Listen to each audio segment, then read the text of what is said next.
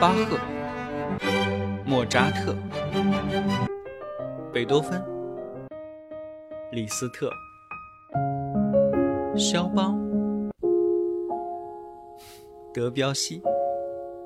这里是显微镜下的古典音乐史，我是旧扎特，不是莫，是旧啊。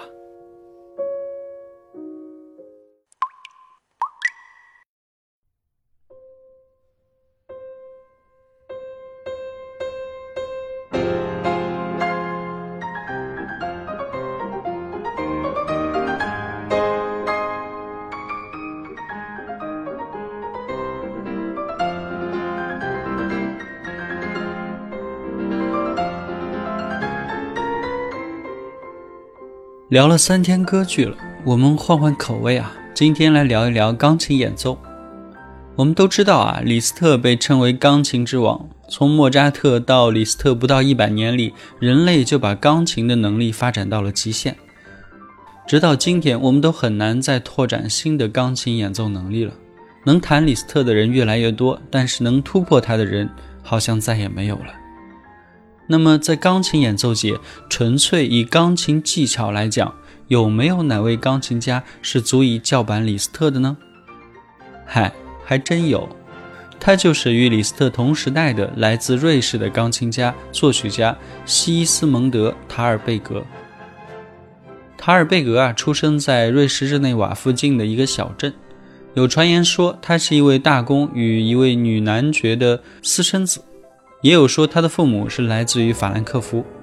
塔尔贝格十岁的时候，他的父亲送他到了维也纳职业学校学习，希望他将来能成为一名外交官。但他本人呢，却非常热衷于音乐。先是跟着歌剧院的首席大管学习音乐基础知识，之后又师从胡梅尔学习钢琴，后跟随塞西特学习作曲理论。一八二六年啊，他开始在沙龙演奏中崭露头角。一八三零年。首次在伦敦演出后，又去了德国巡回演出，演奏他本人的协奏曲以及其他作品，都获得了巨大的成功。一八三五年啊，塔尔贝格去巴黎求教于钢琴家皮克尔斯和卡尔科布伦纳。一八三六年，他在巴黎举办独奏会，轰动乐坛。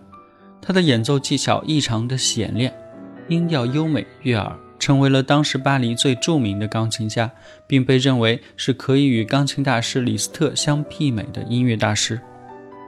一八三六年三月的《巴黎音乐杂志》啊，评论他说：“莫谢莱斯、卡尔科布雷纳、肖邦、李斯特和赫兹永远是伟大的钢琴家们，但是塔尔贝格创造了一个新的艺术形式，所以我不知该如何比较。塔尔贝格不仅是当今世界第一的钢琴家。”他也是一位非常卓越的作曲家。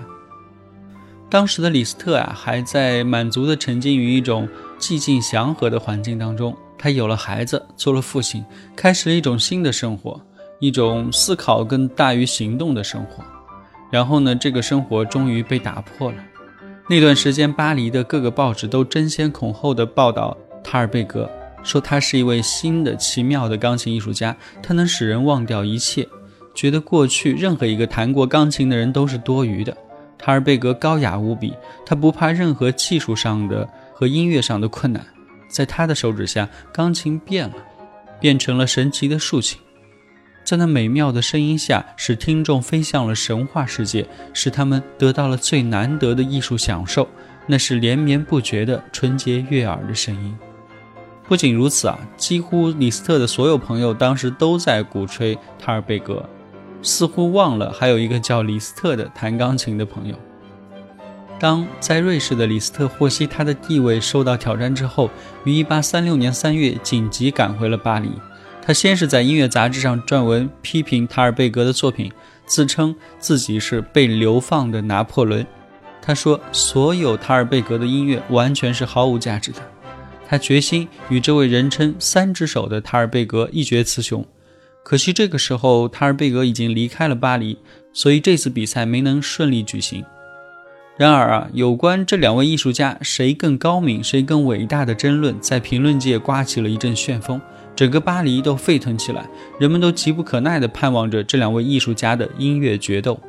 两个人的短兵相接啊，是在一八三七年的一月到三月间，他们两人分别举行了多场独奏会，甚至有时候两人同台演出，表演同一个曲目。可是难分高下呀，人们只能说塔尔贝格啊是天下第一，而李斯特呢是举世无双。一八三七年三月三十号举行的一场援助意大利难民的义演音乐会，成了他们俩之间最后的一次胜负之争。这场音乐会啊，共计有六位大师同台演奏：塔尔贝格、李斯特、艾尔兹、皮格西斯、肖邦以及车尔尼。他们还共同演奏了同一首曲子——贝利尼的《清教徒进行曲》。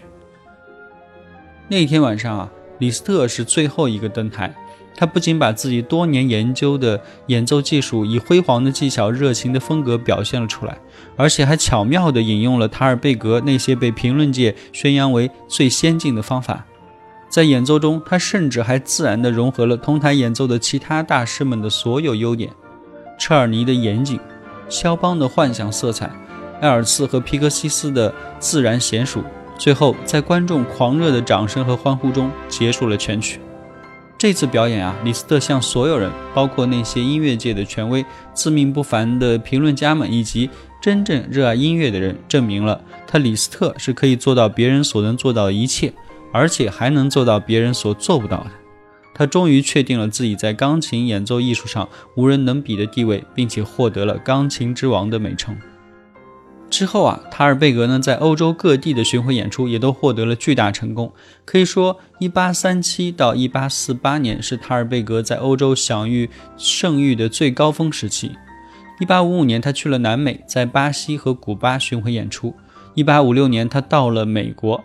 1863年，他第二次去巴黎举行旅行演奏。1864年，他定居在了意大利的那不勒斯，直到1871年4月27日卒于。那不勒斯城，塔尔贝格和李斯特可谓是19世纪中叶钢琴演奏界的绝代双骄。他们的钢琴演奏技巧呢不分上下。李斯特写了十二首超级练习曲，塔尔贝格呢也写了不亚于前者的十二首钢琴练习曲。虽然是叫钢琴练习曲，不叫什么超级练习曲啊，但是演奏这十二首练习曲也是需要非常精湛的技术和惊人的毅力的。作品充分地体现了作家用两只手弹出好几只手的音响效果这一高超演奏技术。在创作上，塔尔贝格采用了波里尼的三个谱表写法，主要以罗西尼、多尼采蒂、曼耶贝尔以及维尔蒂的歌剧咏叹调主题写成幻想曲。它的旋律呢，习惯放在中音区，由两只手交替连接弹出。而旋律的上方以及下方呢，它会用花边装饰或者和弦作为伴奏。这种两只手交替接连弹出旋律的长音啊，需要非常高超的技术，而且上下两个声部的伴奏呢，又需要完全不同的指触。所以塔尔贝格的崇拜者称，他是把克莱门蒂的手指技术以及胡梅尔和莫扎特的歌唱风格融为了一炉，创造出了独属于他的演奏风格。连他的对手李斯特对他的演奏技巧也是赞叹不已，称他是能够在键盘上奏出像小提琴那样连奏的独一无二的钢琴家。也由于他能用两只手弹奏出好几只手的音响效果啊，漫画家丹塔给他画像时，夸张地把他画成了有十只手的钢琴家。德国的诗人海因里希·海尼亚非常欣赏塔尔贝格。音乐家罗伯特·舒曼也曾经说过：“当坐在钢琴前时，塔尔贝格是一个神。”李斯特作为一个钢琴家是很卓越的，但是他做的曲子比起来还是要差一些。其实啊，当时像罗西尼、麦耶贝尔、伯辽兹、门德尔松等等啊，都是塔尔贝格的崇拜者。值得一提的是啊，塔尔贝格收藏了许多著名的作曲家的手稿。不过后来他去世的时候，全部都被拍卖掉了。塔尔贝格有这么多优点呢，那他为什么到今天名气没有那么大呢？我觉得唯一主要还是在于他的创作才能相对于他的演奏技巧来说会一般一些啊。他创作的两部歌剧都不太成功。不过啊，他创作的许多华丽的钢琴曲以及根据歌剧咏叹调改编的幻想曲呢，其实还是非常不错的。嗯，两百年来吧，物是人非，所以现在的塔尔贝格知名度可能就远远没有李斯特大了。节目的最后啊，我们来放一首塔尔贝格所作的夜曲，O.P. 二十八号。这部作品呢，从色彩来说，我觉得它真的是非常兼具肖邦以及李斯特两个人的特点，或者说是兼具那个十八世纪早期浪漫主义者们共同的特点吧。希望你喜欢，欢迎订阅不迷路，我们下期再会。